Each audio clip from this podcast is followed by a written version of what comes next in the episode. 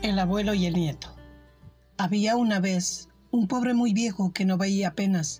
Tenía el oído muy torpe y le temblaban las rodillas. Cuando estaba a la mesa, apenas podía sostener su cuchara. Dejaba caer la copa en el mantel y aún algunas veces escapar la baba. La mujer de su hijo y su hijo estaban muy disgustados con él, hasta que por último le dejaron en un rincón de un cuarto, donde le llevaban su escasa comida en un plato viejo de barro el anciano lloraba con frecuencia y miraba con tristeza hacia la mesa. Un día se cayó al suelo y se le rompió el plato que apenas podía sostener en sus temblorosas manos. Su nuera le llenó de improperios, a los que no se atrevió a responder, y bajó la cabeza suspirando. Le compraron entonces una tartillera de madera, en la que se le dio de comer de allí en adelante. Algunos días después, su hijo y su nuera vieron a su niño, que tenía algunos años, muy ocupado en reunir algunos pedazos de madera que había en el suelo. ¿Qué haces? preguntó su padre. Una tartera para dar de comer a papá y mamá cuando sean viejos. El marido y la mujer se miraron por un momento sin decirse una sola palabra. Después se echaron a llorar,